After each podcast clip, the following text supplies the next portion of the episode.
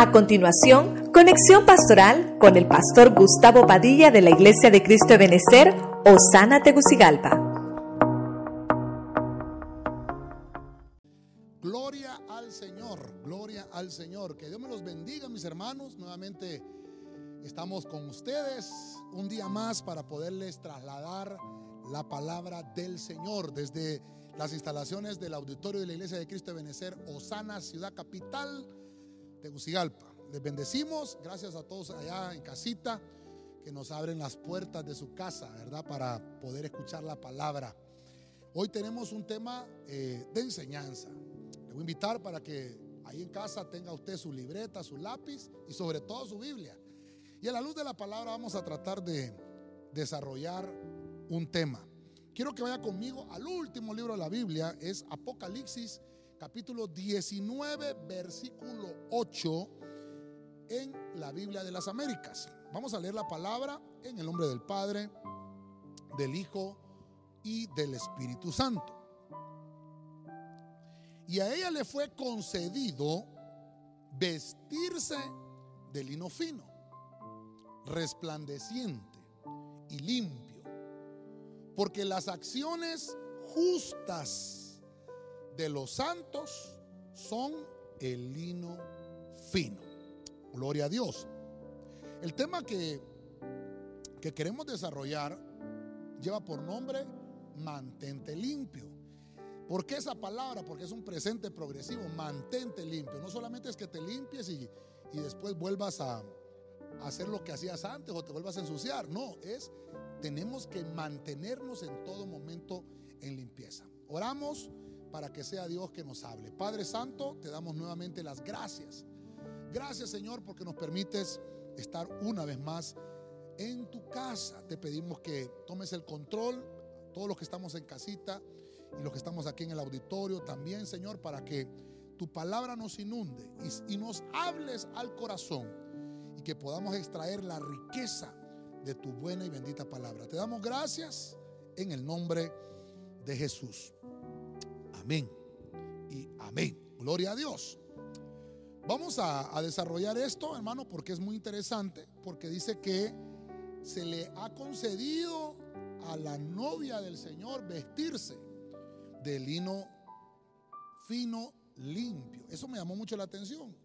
No podemos vestir a alguien con limpieza si esa persona obviamente no ha pasado un proceso de purificación. Y por eso es que el tema es mantente eh, limpio, porque si estamos con suciedades, hermano, no vamos a poder eh, optar a esto que lo vemos en Apocalipsis, donde se nos va a colocar, dice, una, una vestidura resplandeciente.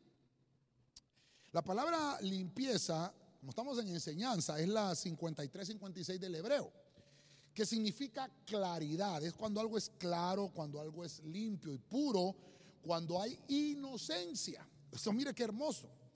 Pero también significa que limpio es la acción de quitar la suciedad. Es, hermano, como dice la Biblia, ¿verdad? Que el que no se hiciere como uno de los pequeños, como un niño, no puede entrar en el reino de los cielos. O sea, que no tenga inocencia en hacer las cosas. En que podamos actuar. Imagínese usted los niños, ¿cómo hacen, verdad? Los niños están jugando y de repente se pelea con otro niño. Pero mire usted la claridad, la inocencia, que al ratito vuelven otra vez a, hacer las paces y vuelven a jugar. Por eso la Biblia dice que el que no se hiciere como uno, como un niño, no puede entrar. Tiene que tener el corazón limpio. Y eso es lo que quiero desarrollar con usted. Voy a tratar de personificar enseñanza con, eh, obviamente, limpieza. Y quiero ver el primer ejemplo. En el Evangelio de Marcos, capítulo 1, verso 44, dice la Biblia. Biblia de las Américas. Y le dijo, mira, no digas nada a nadie.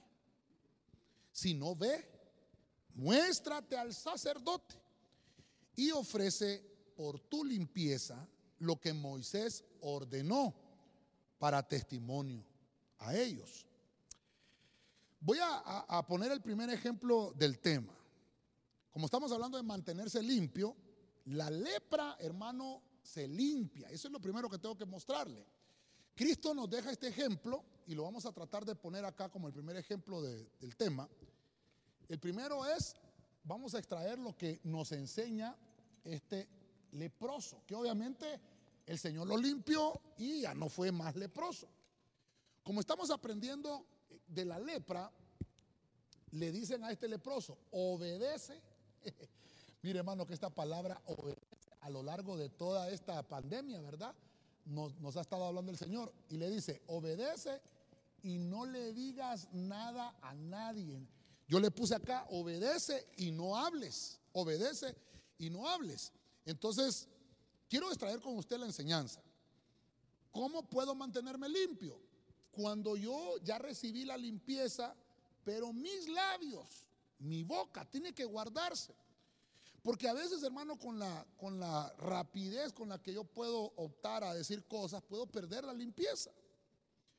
No le digas nada a nadie, ve y muéstrate al sacerdote. Y mire lo que dice ahí, ofrece por tu limpieza. Entonces, este, este leproso, hermano, eh, desde el primer momento que el Señor lloró por él, estaba limpio. Empezó a fluir esa limpieza de adentro para afuera. Y lo que me llama la atención que lo que estamos eh, leyendo ahí es, haz lo que Moisés ordenó para testimonio a los demás. Pero Cristo ya tenía testimonio que lo había limpiado. Pero como quien dice, tienes que ir a ofrecer por tu limpieza. Quiere decir, tienes que mantenerte limpio. Entonces, eso es lo que queremos extraer. Entonces, ¿cómo, cómo me mantengo limpio? Mi abuelita me enseñó a mí, mi abuela materna me enseñó, en boca cerrada no entran moscas. Mire qué interesante. Obedece y no hables. Cuando este leproso eh, caminó en obediencia, hizo lo que Dios le dijo, él iba a mantenerse puro. Quiere decir que el milagro que hizo el Señor en él iba a ser, hermano, permanente si obedecía, pero si no obedecía le iba a volver la enfermedad. Por eso es que hay gente que dice, pero si ya Dios me había sanado, ¿Y por qué volví a recaer? Bueno, todo lo que hace Dios lo hace perfecto. Lo que pasa es que cuando no obedeces, hermano, entonces se recae nuevamente en, en, el pecado. Mayor cosa es obedecer la palabra del Señor en todo momento y eliminar la queja de nuestros labios. Creo que en uno de los temas anteriores estuvimos hablando acerca de lo que es la queja. Entonces, obedece y no hables. Obedece y no hables, hermano. Haz lo que, lo que dice la Biblia. A veces no entendemos. Mire, si hablamos de leprosos y podemos hablar de limpieza, ¿cuántos leprosos en la Biblia eh, eh, hubieron? ¿Se acuerdan de aquellos 10 leprosos que lo hablamos también en otro ejemplo? Solo uno regresó a dar gracia. El leproso Naamán, que lo encontramos en el Antiguo Testamento, iba murmurando, se iba quejando en el camino, no quería obedecer a lo que Dios había puesto en la boca del profeta. Y entonces vemos que tuvo que decirle a uno de los siervos, nada te cuesta irte a meter al río y hacer lo que te dijo el profeta, sumérgete siete veces, deja de quejarte. Obedece y no hables y vas a ser limpio. Obedece y no hables y vas a ser limpio. Entonces, yo, yo quiero trasladarle esa enseñanza. Podemos ver entonces que mayor cosa es poner en práctica la palabra del Señor en todo momento. La lepra, hermano, era incurable en aquellos momentos. Hay diversas clases de enfermedades en la piel. Y una de estas que estaba predominando en, el tiempo de Cristo era la lepra. Las leyes, hermano, en el Antiguo Testamento eh, dictaminaban que había que ofrecer, eh, obviamente, por la limpieza como agradecimiento. Entonces, la gratitud es algo que no debe de faltar en nosotros. Y debemos de entender que como Cristo es el que está actuando en nosotros, con, eh, con poder, obedece y no hables, hermano. No te quejes. Vas a, a recibir tu milagro. Vas a mantenerte limpio. Esa, esa, esa palabra me gustó, mantenerte limpio. El leproso debía de dar una ofrenda de gratitud en el templo. Entonces, voy a poner acá, usted me está siguiendo, hoy tenemos enseñanza y vamos a poner acá, entonces, ofrenda, hermano. Mire, no estamos hablando de, ofrenda monetaria, es una ofrenda, qué lindo esto, hermano, de gratitud. Esta ofrenda de gratitud dice que pues, ofrenda de nuestros labios, ofrenda de nuestros labios que puedan, hermano, eh, darle gracias al Señor. Mire qué lindo que ya, ya nos estamos congregando presencialmente, ya venimos a la iglesia y hemos estado eh, haciendo esa campaña con los hermanos, ¿verdad? Cuando vengamos al templo, hermano, hagámoslo con acción de gracia. Los hermanos servidores que estamos eh, con toda la disposición de hacerlo, con gratitud en nuestros labios. El servicio es mostrarle agradecimiento al Señor por la salud que ya nos, ya nos dio. No que nos va a sanar, sino que ya nos sanó. Al prestar mi servicio con gratitud es una ofrenda, una ofrenda al Señor. Ok. Vamos a buscar en Primera de Pedro capítulo 3 versículo 21. Voy a leer la Biblia latinoamericana. Oiga lo que dice. Ustedes reconocen en esto la figura del bautismo que ahora los salva. No esperaban de él una limpieza corporal, sino que pidieron a Dios una renovación interior por medio de la resurrección de Cristo Jesús. Entonces, mire usted qué interesante. Vemos ahora que para mantenernos con limpieza es traer una ofrenda de gratitud, obedecer y no hablar, no quejarnos. Me voy a mantener en limpieza. Si el Señor viene, me voy con Él y me voy limpio y me visten de vestidura resplandeciente. Pero ahora encuentro el siguiente ejemplo con Pedro. Recuerde que Pedro significa cimiento, Pedro significa piedra. Entonces viene el Señor y nos va a mostrar algo acá. Recuerde que estamos en enseñanza. ¿Qué significa Pedro? Entonces que tiene que haber una limpieza interior. Porque dice que hay un bautismo. Estamos hablando de eh, la ordenanza de, ser sumergido, ser sumergido en las aguas. Entonces, está, mencionando Pedro acerca de esto. El bautismo, dice, no esperaban de él una limpieza corporal, sino que pidieron a Dios una renovación interior. O sea, hablando del bautismo, porque dice que el bautismo que ahora los salva. Entonces, el bautismo es un rociamiento al cuerpo, aunque también tiene implicación espiritual. Es un acto de obediencia. Y entonces Pedro le está hablando a la iglesia y les dice, ese bautismo por el cual ustedes todos participaron, recuerden que todos, al ser bautizados, formamos parte del cuerpo de Cristo. Al, ser sumergido en las aguas, nos injertan al cuerpo de Cristo. Y entonces viene Pedro y nos está enseñando algo importante. Como el tema es mantenernos limpios, es ahora dice, dice Pedro, no esperaban de él una limpieza corporal, sino que pidieron a Dios una renovación interior. Mediante el bautismo nos identificamos con Dios, el que, el que nos separa de los perdidos. Y obviamente nos da una nueva vida. Cuando usted se identifica en ese bautismo, cuando se sumerge a las aguas, obviamente usted está haciendo una señal al mundo espiritual que ya está dejando la vida pasada y que usted quiere enfocarse hacia una vida de limpieza, porque lo está haciendo con un acto de fe, el ir a las aguas bautismales. Mire qué importante es esto. En esta pandemia, hermano, hemos tenido dos jornadas de bautismo. ¿Verdad? Y hemos abierto la iglesia para poder hacer esto porque, hermanos, hemos entendido que es algo importante que tienen que hacerlo todos los hermanos. Pedro está mencionando que no esperaban solamente la limpieza corporal, sino que ellos esperaban una limpieza, hermanos, de renovación interior. Quiere decir que cuando yo me bautizo, hay una renovación espiritual.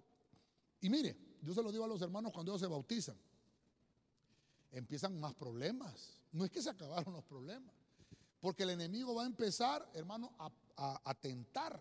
Recuerde que Cristo nos enseña eso. Dice la Biblia que cuando Cristo eh, descendió a las aguas bautismales, inmediatamente el Espíritu lo tomó y se lo llevó al desierto. Y ahí en el desierto dice que salió el tentador. En el desierto, hermano, llegó el enemigo a hacerlo caer. Por eso, hermano, cuando usted y yo eh, hemos descendido a las aguas bautismales, es cuando empieza el camino más duro del Evangelio. No estoy desanimando a nadie, sino que le estoy siendo, eh, eh, obviamente, real con esto. Porque te empiezas a renovar, dice aquí, renovación, renovación. Entonces, Pedro está hablando un poquito acá de también cómo Noé dice que por medio de aquellas aguas, igual que Moisés, cuando el pueblo pasó en seco por el Mar Rojo, en Moisés dice que fueron bautizados también. Entonces, todo lo que tiene que ver con aguas simboliza tal vez una parte de esto, una ceremonia, hermano, que incluye agua, habla de, bautismo. Entonces, esto es, el bautismo es identificarnos con Cristo. Por eso Pedro viene y dice, tienes que estar limpio en el interior. Cristo mismo, cuando él fue a bautizarse, mire usted, lo hizo para que toda justicia se cumpliera. Juan el Bautista no lo quería bautizar. Le dijo, Señor, vienes a mí si yo soy el que necesito ser bautizado por ti. Y entonces Jesús le tuvo que decir, tiene que cumplirse toda justicia. Porque así como Cristo lo hizo, el cuerpo, recuerde que el cuerpo físico en ese momento nos estaba dejando el ejemplo al cuerpo místico que somos nosotros, que tenemos que identificarnos. Entonces, lo vamos a, lo vamos a poner acá, recuerda que estamos en enseñanza. Pedro nos enseña la limpieza interior, que es identidad, identificarnos. Vamos a escribir acá, identificarnos con, con Cristo. Cuando usted y yo descendemos a las aguas bautismales, hermano, estamos haciendo una señal al mundo espiritual que ahora le pertenecemos al Señor, que estamos apartados para el ministerio, que ahora hemos pasado de creyentes a discípulos. Eso lo enseñamos en las doctrinas corderitos, eso lo enseñamos ahí. No es en sí entonces la ceremonia del bautismo que te salva, sino la fe, hermano, que obviamente está haciendo un acto de muerte en Cristo y también resurrección en Cristo. El bautismo es el símbolo de la transformación que tiene lugar en nuestro interior. Lo estamos demostrando, estamos dando un testimonio externo y estamos haciendo una señal al mundo espiritual que ahora estamos siendo transformados. Gloria a Dios por esto. Yo me gozo con esto, hermano. Mire, vamos a retroceder un poquito a Nehemías, capítulo 13, verso 9, en la Reina Valera actualizada. ¿Cómo es que debemos de mantener la limpieza? Entonces mire lo que dice Nehemías. Luego ordené que limpiaran las cámaras e hice volver allí los enseres de la casa de Dios con las ofrendas vegetales y el incienso. Ok, mire, este punto es bien, bien, complicado. Nehemías nos habla siempre de restauración. Esdras también nos hablan de restauración.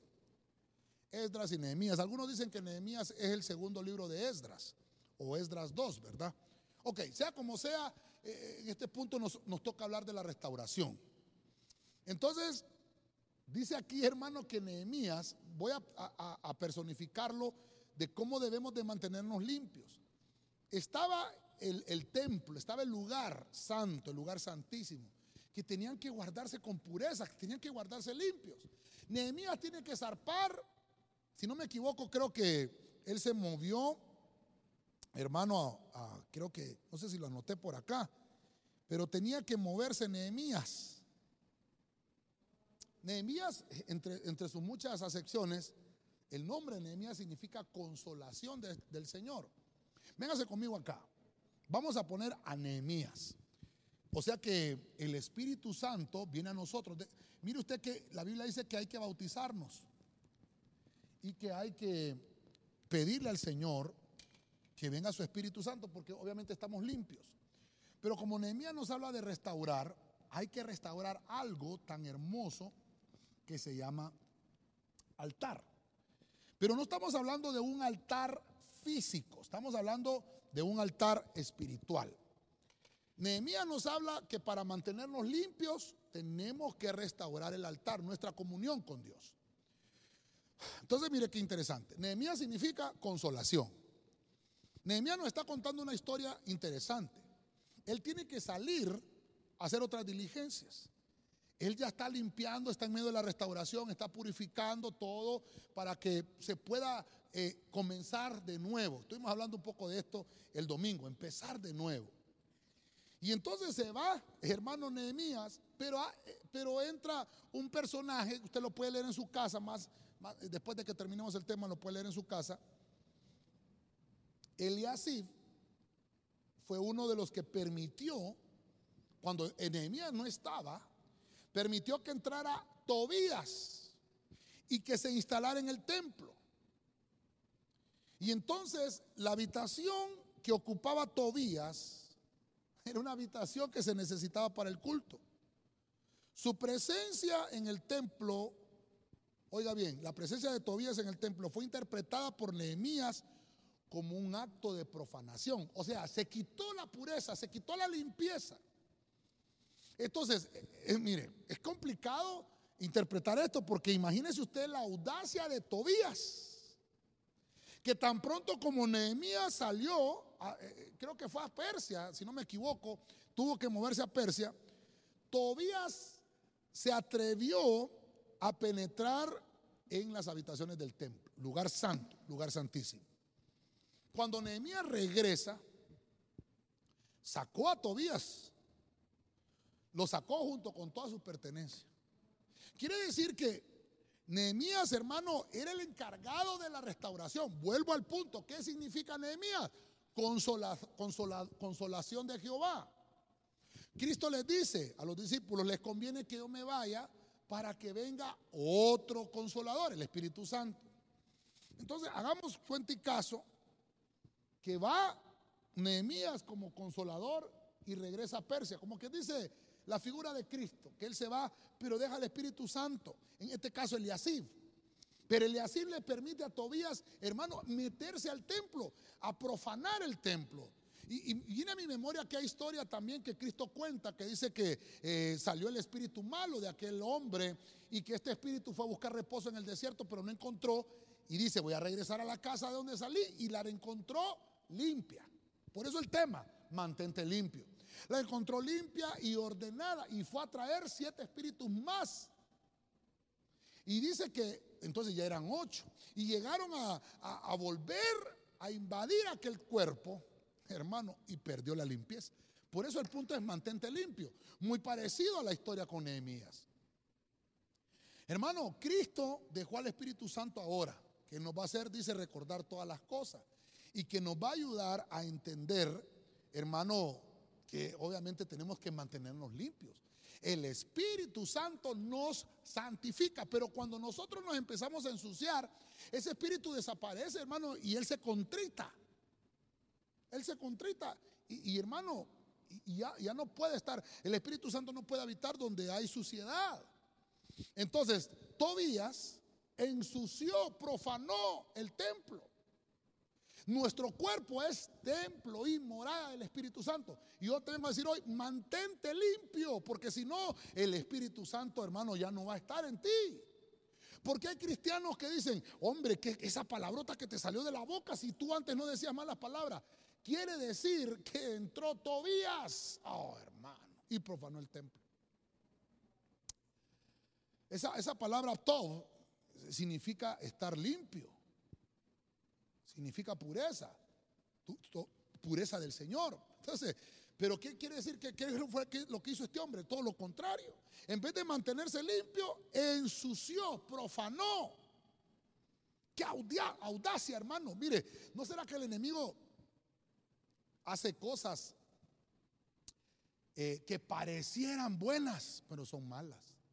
Yo le he predicado a ustedes, no hagamos cosas buenas que parezcan malas, ni cosas malas que parezcan buenas. Tenemos que, tenemos que mantener, mantenernos en limpieza. La restauración, hermano, que estaba haciendo Nehemías, que estaba haciendo el consolador, el Espíritu Santo nos está restaurando. No dejemos entonces que entre uno para ensuciarnos, uno que profane. Nosotros somos templo y morada del Espíritu Santo. Entonces, como somos morada, tenemos que mantenernos limpios. Si no nos mantenemos limpios, el Espíritu Santo nos va a abandonar. Mire qué interesante que cuando Cristo está en la cruz y Él está muriendo, hermano, su cuerpo físico está muriendo, pagando el precio por nuestros pecados. Cristo dijo, Dios mío, Dios mío, ¿por qué me has desamparado? Porque en ese momento, dicen algunas versiones, que Jesús se hizo maldición por nosotros. Pero una vez que pagó el precio, ese mismo espíritu lo restauró, lo levantó. Entonces, aquí, hermano, tenemos que entender, somos morada. Somos morada. Una habitación del espíritu.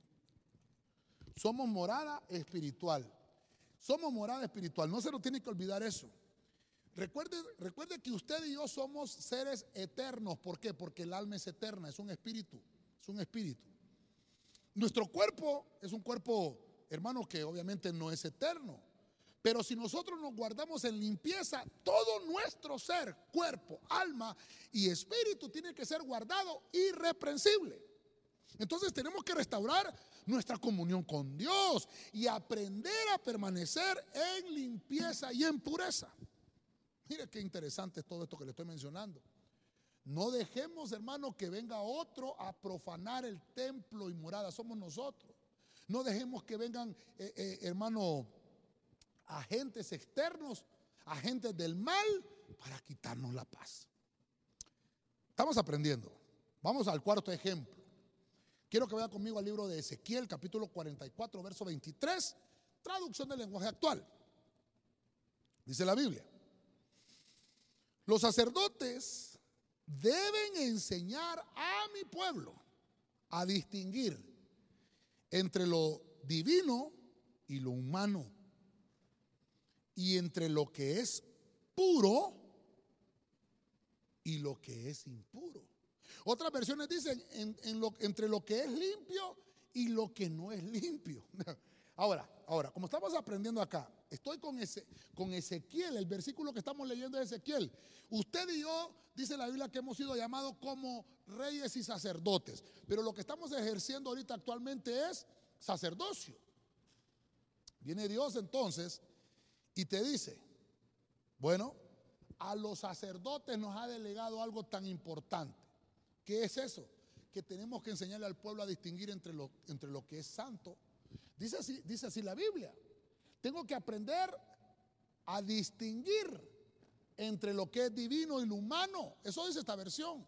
Entre lo que es santo y entre lo que es profano. Por eso, hermano, por eso es que hay gente que dice, ¿por qué se escandalizan cuando un cristiano, entre comillas, no se comporta como debería. Y, yo me he encontrado Twitter, me he encontrado que postean en el Instagram o en el Facebook. Y dice, ¿por qué se escandalizan? Ya no lo pueden ver a uno que se pone un pantalón, qué sé yo, hermano, distinto. ¿Por qué te critican? Porque la gente está esperando que tú puedas distinguir como cristiano entre lo que es divino y entre lo que es humano. Tu vestidura da, a entender cómo estás por dentro. Tu vestidura. Estábamos hablando ahorita con los hermanos antes de comenzar la transmisión. Hermano, dime cómo te vistes y te diré cómo está tu interior. Usted mira, pastor, no es legalismo eso. Legalismo es cuando uno lo predica y no lo hace. La Biblia nos enseña que Dios no hace distinción de personas, pero sí tenemos que aprender a distinguir entre los límites. Hay gente que dice, si el Señor estuviera en el, 2020 y viviera en medio de nosotros, el Señor se vistiera como se viste todo el mundo. Hermano, no erremos, no erremos. Es cierto, hay modas que pasan, hay modas que están, hay modas que no son, pero debemos de tener un equilibrio entre lo divino y lo humano. Tampoco tenemos que ser extremistas. Tampoco es que las mujeres van a andar, hermano, tapadas aquí hasta el cuello, hasta el puño de la mano, tapadas hasta todos lados. Que no, no, obviamente tiene que, haber un, eh, tiene que haber un decoro. Así dice la Biblia que la mujer tiene que vestirse con decoro. ¿Por qué le hace el énfasis la Biblia a la mujer? Porque la mujer se viste provocativa. Entonces voy a poner acá el punto 4. Estamos con Ezequiel. Mire qué interesante. Estamos con Ezequiel. Entonces Ezequiel es un profeta. Ezequiel significa fuerza, fortaleza de Dios. Entonces, debes de mantenerte limpio. ¿Cómo te debes de mantener limpio? Entonces, tenemos que tener algo interesante como cristianos. Lograr diferenciar. Quiere decir que cuando yo no sé diferenciar entre lo santo y lo profano, entonces pierdo limpieza. Pierdo limpieza. Es que este es el punto, hermano. Yo quiero que usted, como dice la Biblia, examínenlo todo y retenga lo bueno. Eh, lo que no le parece, pues deséchelo, hermano. Tal vez si yo no le estoy siendo del agrado la palabra, pero estoy tratando de trasladarle lo que la Biblia me dice. Tenemos que lograr diferenciar. Cuando un cristiano ya no sabe la diferencia entre lo que es bueno y entre lo que es malo, echamos a perder nuestra limpieza. Hermano, Cristo viene pronto. Y una de las armas del enemigo es que usted no sepa diferenciar. Entonces, de una vez lo vamos a poner acá. Lo bueno y lo malo. Mire que la Biblia dice que hay unos, los fariseos le dicen, ustedes a lo malo le llaman bueno y a lo bueno le llaman malo. hermano, ¿sabe qué? Ellos por fuera, los fariseos, vestidos de blanco, pero por dentro, hermano, podridos. ¿Sabe cómo les dijo el Señor? Sepulcros blanqueados. Uh, ¿Qué haría si usted, bueno, perdóneme, qué haría que si usted, yo como pastor le dijera, hermano, usted es un sepulcro blanqueado? Por fuera se está vistiendo con saco y corbata y por dentro tiene un montón de mañas que no se quita. Porque de nada serviría que usted estuviera eh, bien vestido y por dentro feo. Hay que poner el equilibrio, por eso hay que saber diferenciar. Hay otros que tal vez no se visten como quisiéramos que se vistieran, pero son más puros por dentro. Estoy tratando de poner el equilibrio en esto. Entonces no solo se trata de, que te vistas con decoro si adentro está sucio. Tienes que, guardar, tienes que aprender a diferenciar entre lo santo y lo profano. Y este versículo dice, entre lo divino, distínguelo, y lo humano. Debemos de acercarnos a Dios por encima de todo aquello que nos quiere ensuciar y todo aquello que nos quiere apartar de su presencia. La suciedad te aparta de Dios. Te aparta. Obviamente Dios es tan misericordioso que dice la Biblia que Él extendió su brazo y nos sacó del lodo cenagoso, pero no quieres que vuelvas a ensuciarte. Mire, hay un animalito que se llama cerdo. El cerdo, hermano, su naturaleza es vivir en el lodo. Esa es su naturaleza. Y vemos, hermano, que ese animalito si usted lo saca del lodo, lo lava, le, aplica eh, desodorante, le aplica loción, hasta le pone un chongo para que esté bonito, va, a andar tal vez un momento limpio, pero de repente, hermano, vuelve otra vez al lodo. Porque su naturaleza es suciedad.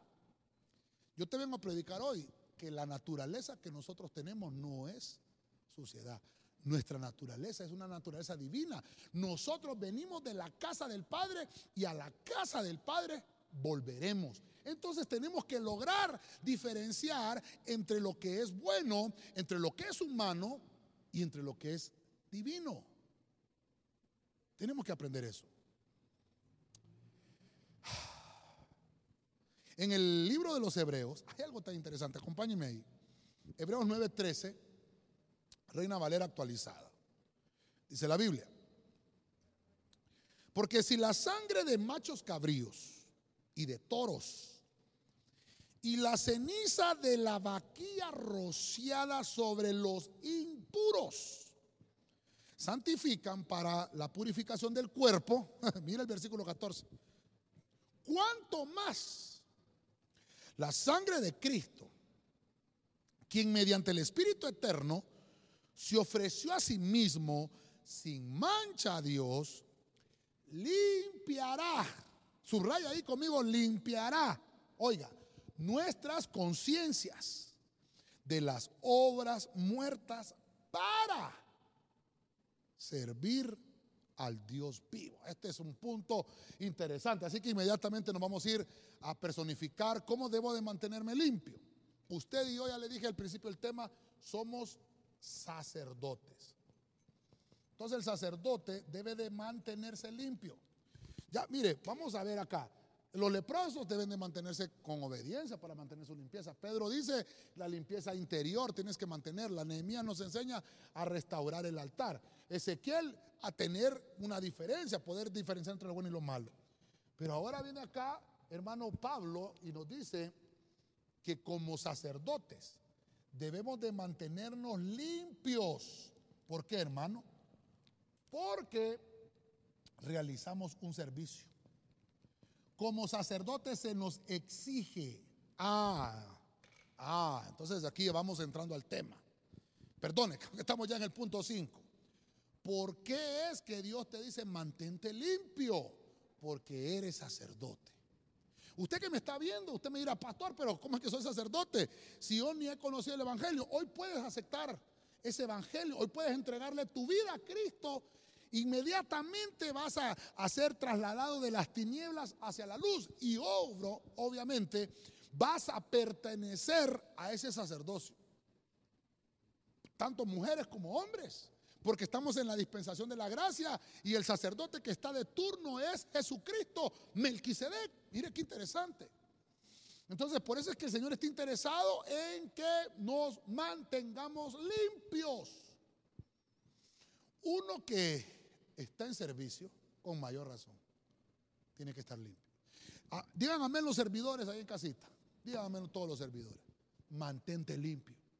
Usted que está en casita, codea al de la par y diga, hermano, tú eres servidor, mantente limpio. Con mayor razón. Limpios al servicio. El Señor nos limpia para hacernos aceptables en su presencia. Él transforma nuestra vida y nos santifica. Por eso es que nos limpia. Cristo nos limpia para transformarnos y que su Espíritu Santo, obviamente, nos santifique. La, tarea del sacerdote, hermano, no es fácil. El sacerdote tiene que, hermano, atender el templo. El sacerdote tiene que atender todo lo que se manifiesta en el templo. Mire, yo me gozaba el domingo Hermano, teníamos nueve meses de no venir a atender a la iglesia. Obviamente a mí como, como pastor y como, como el responsable del ministerio me ha tocado estar aquí, pero aquí hemos estado eh, atendiéndolo virtual, pero tocó el domingo venir presencial.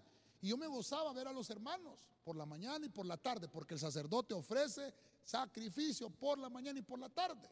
Ese es otro punto importante que entonces nos está enseñando Pablo en Hebreos que el sacerdote tiene que ministrar. Por eso Cristo nos limpia. Mediante la sangre que se, que se derramaba en aquellos tiempos pasados, eso obviamente era una señal de que tenía que venir Cristo para derramar la sangre. Y entonces nosotros poder estar limpios. Cristo nos transforma, y Él transforma nuestro corazón, nos limpia. Mire, yo le comentaba a los hermanos el domingo, les comentaba yo, yo vine al Evangelio a los nueve años, me descarré a los quince, solo estuve seis años en el Evangelio y me descarré a los quince. Decía yo, no puedo, no, sé bailar pegado, eh, no puedo bailar merengue, voy a ir a aprender, decía yo. Ah, hermano, aprendí a beber, aprendí a fumar, aprendí a hacer un montón de cosas. Hermano, me descarré cuatro años. Y le contaba a los hermanos yo, Perdí la limpieza. ¿Sabe, ¿Sabe cómo empecé a perder la limpieza? Em, yo me sentaba en las primeras sillas de la iglesia, me sentaba enfrente. En la, iglesia que yo iba no habían sillas, eh, habían bancas, entonces me sentaba en la banca de adelante. Pero mi corazón se empezó a ensuciar, se empezó a ensuciar, se empezó a contaminar. Un hermanito de la iglesia me empezó a hablar al oído, era mayor que yo. Yo apenas tenía 15 años, estaba cumpliendo esa edad. Y me recuerdo que me empezó a hablar al oído y me decía, oíme, vos no puedes bailar pegado. Oíme, le gusta saquear chava. Eh, oíme, mira, si querés te invito, este fin de semana vamos a tener una fiesta en tal lado. Y hermano, iba a la iglesia, hermano, entre comillas. Y me empezó a hablar al oído, hermano, y, mire, me fui pasando a la banca de atrás. Y ahí a la banca atrás. En aquella, en aquella iglesia, me recuerdo, habían cinco filas, eran cinco filas de bancas. Cuando menos acordé, estaba en la, banca de atrás. Y, y no quiero que se va a molestar por los que se sientan atrás. Pero me llegué a sentar allá atrás, hermano, allá atrás, chisteaba, no le ponía atención a la palabra, dejé de anotar lo que, lo que me interesaba de la prédica. Y hermano, me empecé a enfriar dentro de la iglesia. Qué terrible. Perdone que me estoy ministrando con usted, hermano. Pero me pasó lo que dice aquí. No, me, no, no, estaba limpio para el servicio. ¿Sabe qué pasó después? Me sentía sucio para poder servir. Me enfrié. Entonces, como estamos hablando de enseñanza, ¿qué nos está diciendo la Biblia? No te enfríes. No dejes que te enfríes en el servicio. No te enfríes. No vayas a ser el hermano topollillo. Aquí en Tegucigalpa sí entendemos lo que es. Bueno, topollillo le decimos en la costa, aquí en Tegucigalpa le decimos charamusca. No, no seas hermano charamusca.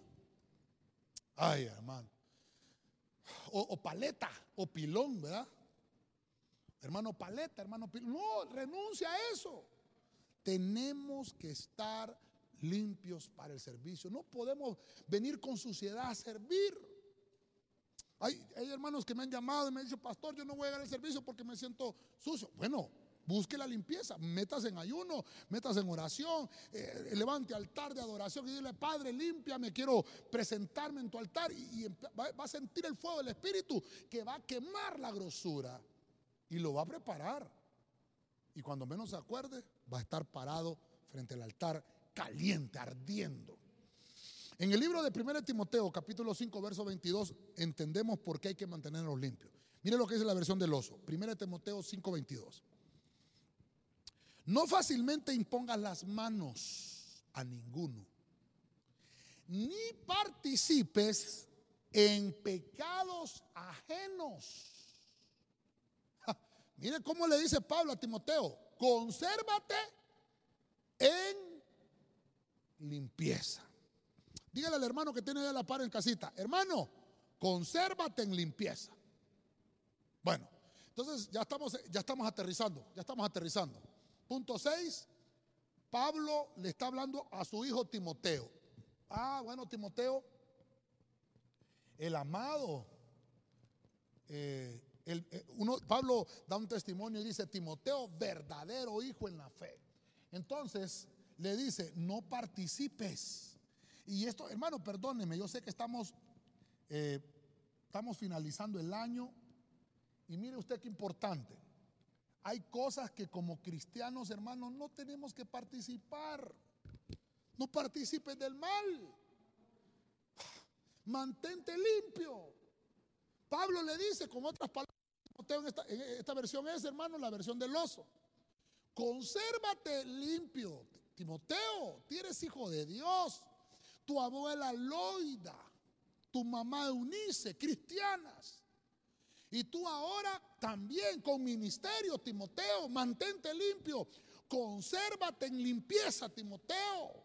Hermano, yo no sé a quién le estoy hablando hoy. No participes de lo malo. Mire, le dice Pablo, no impongas tus manos, Timoteo, con ligereza. Porque la imposición de manos, hermano, es delicada. Porque si tú le impones las manos, mire qué terrible esto, y tú no estás bien, tú no estás, por eso el punto anterior, si tú no estás limpio al servicio e, e impones manos con ligereza, te vas a contaminar.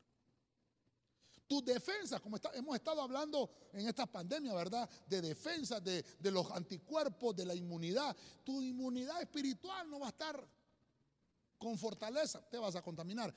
¿Por qué? Porque el tema mantente limpio. Nos están enseñando en esta pandemia el lavado de manos constante, distanciamiento social, uso de mascarilla. ¿Por qué? Por, por mantenernos limpios.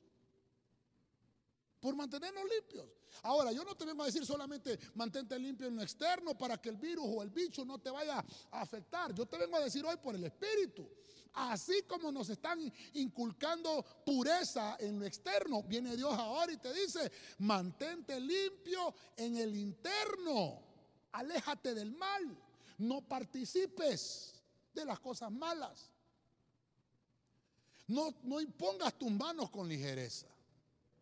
Mire, en cierta ocasión, hace como unos tres años, vino una persona y me dijo, pastor, quiero que ore por mi esposo. Ajá, dígame, con todo gusto vamos a orar por él. ¿Cuál es la petición? Ah, ore por él, pastor, para que el coyote lo pase a Estados Unidos. Se va a ir mojado. Uy, hermano. Yo dije, cruz, cruz, cruz, que se vaya el diablo y que venga Jesús. ¿Cómo es que voy a orar para que el coyote pase a una oveja? Hermano, los coyotes se comen a las ovejas. Por eso es, hermano, aprendamos a distinguir entre lo bueno y lo malo, mantengámonos limpios. Le digo, hermano, ¿por qué se va mojado? Pastor, la vida está difícil. Eso fue hace tres años. Pastor, la vida está difícil. Sí, yo sé que está difícil. Pero hermano, se va a alejar de su familia. Piensa en todas las cosas que se van a, perder. ya no se va a congregar. Y no, pastor, una vez que yo llegue a Estados Unidos me voy a congregar. Hermano, ¿sabe qué pasó? Miren, no le voy a hacer larga la historia. Se fue al final el hermano. Se fue, logró pasar con dificultad, pero pasó. ¿Qué cree usted? ¿Se enfrió? Ah, no, pastor, pero eh, estoy mandándole los dólares a mi mujer. Sí, pero esos dólares son dolores. Hermano, cambiamos la bendición de Dios por dinero. Hay cosas que tienen mayor valor que el dinero. Yo sé que la situación está difícil.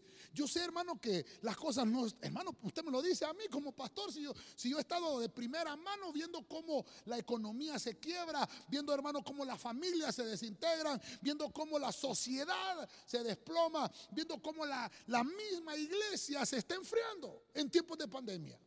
Vengo a decirte de parte del Señor, mantengámonos limpios, hermano.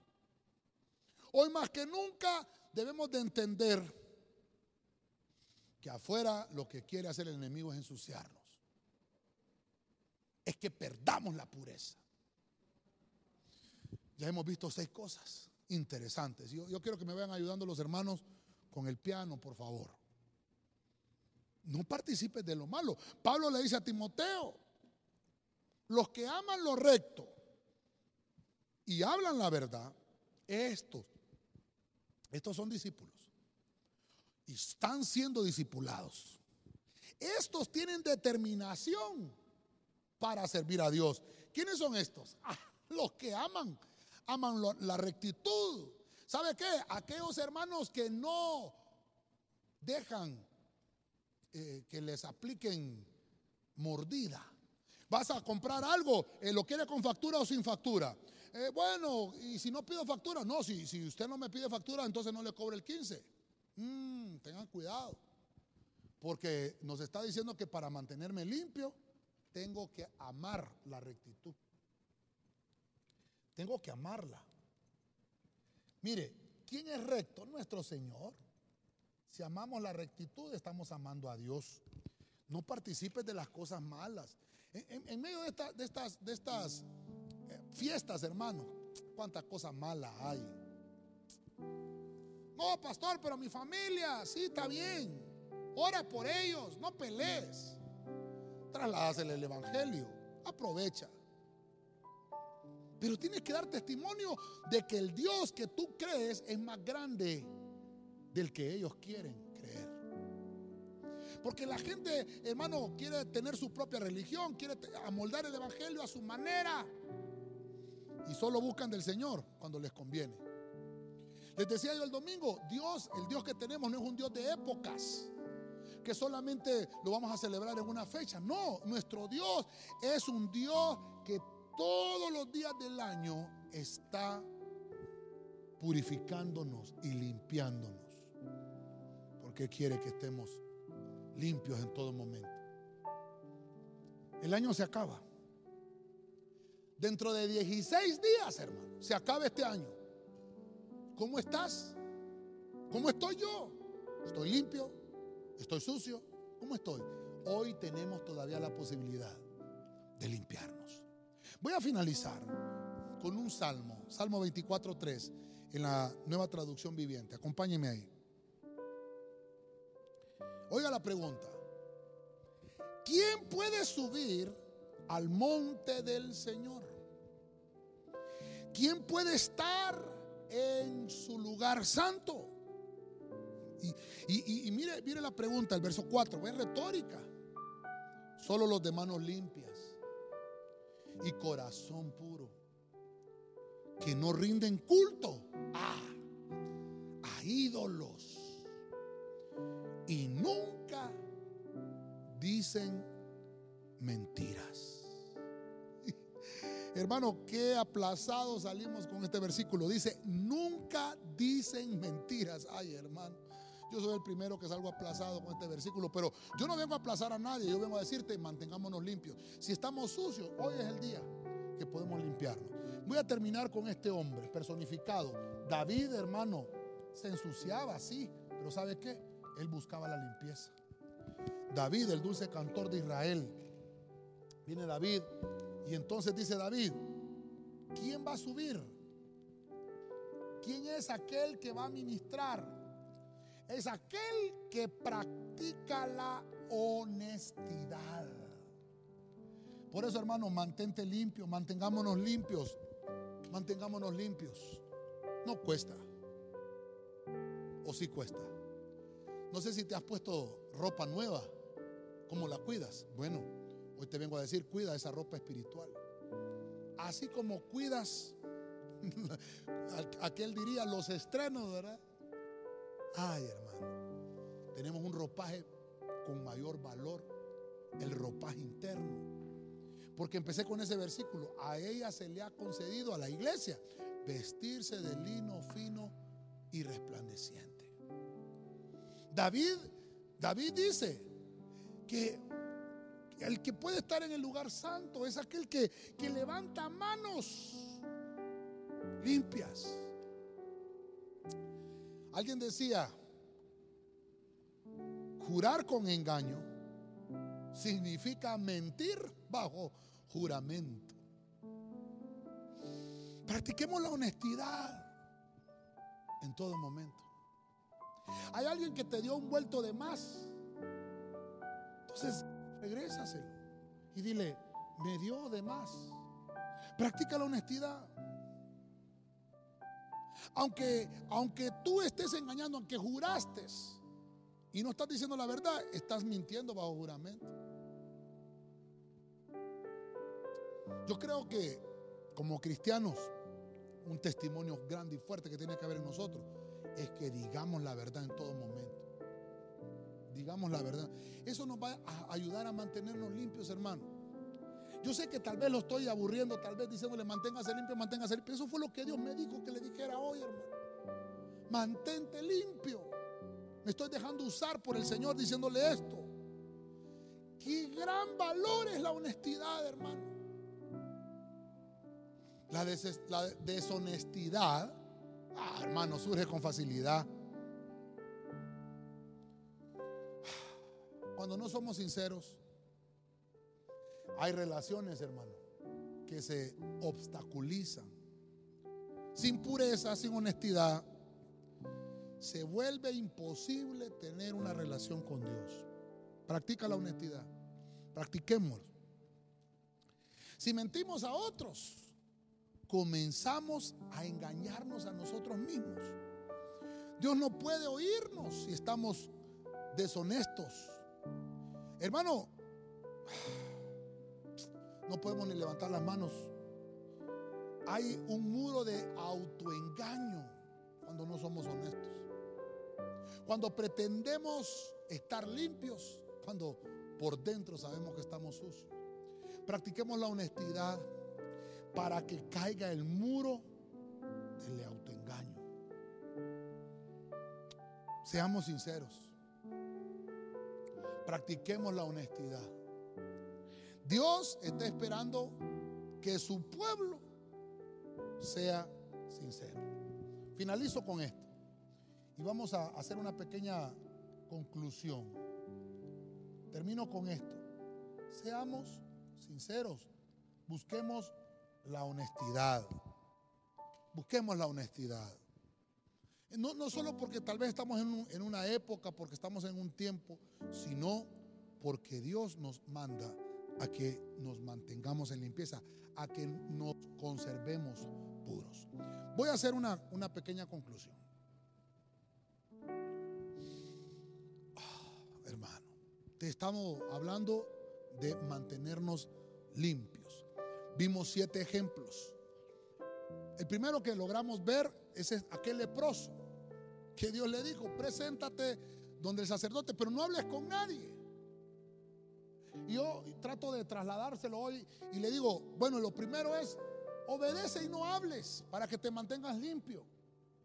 Aprendamos a dar ofrendas de gratitud al Señor. Ese es lo primero que pudimos ver, extraer eso. Número dos, vimos al apóstol Pedro que nos habla de mantener una limpieza interior. Nos habló del bautismo, Pedro. Que al bautizarnos nos identificamos con Cristo. Entonces debemos de mantener esa limpieza que, que al sumergirnos a las aguas, hermanos, somos injertados en ese cuerpo hermoso, el cuerpo de Cristo. Número tres, vemos a Nehemías que nos está hablando que le fue encargada la restauración del altar. Nehemías significa consolador. Cristo es un consolador y el Espíritu Santo es el otro consolador. Cuando, cuando Cristo, hermano, le dijo a sus discípulos, me voy, pero viene otro consolador. E, e, es la figura que vemos en Nehemías, como que Nehemías se va a Persia y dejó encargado a Eliasib, pero Eliasib, hermano, mire qué terrible. Permitió que entrara Tobías y ensució el lugar del templo, el lugar del altar. Y entonces nos enseña Nehemías que nosotros somos morada. Dice la Biblia, Pablo dice, somos templo y morada del Espíritu Santo. Tenemos que mantenernos limpios, no se nos olvide eso. El Espíritu Santo habita en nosotros. Luego vimos el punto 4 a Ezequiel. Ezequiel, hermano, nos está hablando que es la fuerza de Dios, la fortaleza de Dios. Si nos mantenemos en fortaleza, entonces vamos a poder distinguir entre lo bueno y lo malo. Esta versión que leíamos dice que vamos a diferenciar entre lo divino y lo humano. Porque a veces, hermano, no sabemos distinguir. Entonces tenemos que lograr distinguir. Hay cosas buenas que parecen malas. Hay cosas malas que parecen buenas. No tengas tu juicio en lo humano, mantén tu juicio en el cielo, tus pies en la tierra y tu cabeza en el cielo. El quinto ejemplo es que vemos en Hebreos que Pablo nos compara con el sacerdote. El sacerdote tiene que mantenerse limpio al servicio. El sacerdote, hermano, tiene que estar caliente, tiene que estar, hermano, ardiendo en el altar. No te enfríes. No te enfríes que no vengan las épocas del año y te enfríen. Estas épocas de finales de año, hermano, es cuando la mayoría de la iglesia se enfría. Mantente limpio. El Señor puede venir en cualquier momento. El sexto punto, vemos que Pablo le está escribiendo a Timoteo y le dice a Pablo, le dice Pablo a Timoteo, no impongas tus manos con ligereza. No participes de las cosas malas. No haga las cosas por sentimientos humanos. Pablo le dice a Timoteo, tienes que amar la rectitud. Así como te fue inculcada la fe por tu abuela Loida, por tu madre Unice, Timoteo, mantén firme esa fe. Y nos dice entonces, mantente limpio, Timoteo. Hay un ministerio en ti que tiene que crecer. No eches a la borda, no deshagas con tus pies lo que has hecho con tus manos. Y por último vemos a David, que nos dice, ¿quién subirá al monte? El limpio de manos y de corazón puro. Ah, tenemos que practicar la honestidad. Las manos nos hablan de las obras. Entonces viene David y dice, seamos sinceros. Esto es lo que vemos en la Biblia a través de siete personajes de mantenernos limpios. Quiero orar y no sé si ya tenemos a nuestros hermanos. Eh, hoy estamos de turno con los hermanos del buen samaritano. Solo me ayudan los hermanitos y, y me confirman, ¿verdad? Quiero que oremos. Vamos a ministrar la palabra. Yo creo que pues Dios nos está hablando antes de tiempo, fuera de tiempo. y en todo momento para que podamos mantener nuestro corazón en limpieza y que podamos traer a nuestro corazón alegría, que podamos traer, hermano, su presencia. Hermano, Dios habita donde hay limpieza. Donde hay suciedad, Él no está. Por eso es que te rescató de la suciedad y te trasladó de un reino de tinieblas a su reino admirable para ministrarnos. Limpieza, para purificarnos. El hijo pródigo cuando llegó donde el padre, ¿qué fue lo primero que hizo el padre? Quitarle las vestiduras sucias y, y le dijo a los siervos, quítenle esa vestidura y pónganle una vestidura nueva, bañenlo, quítenle, ay hermano, quítenle todo lo sucio que trae.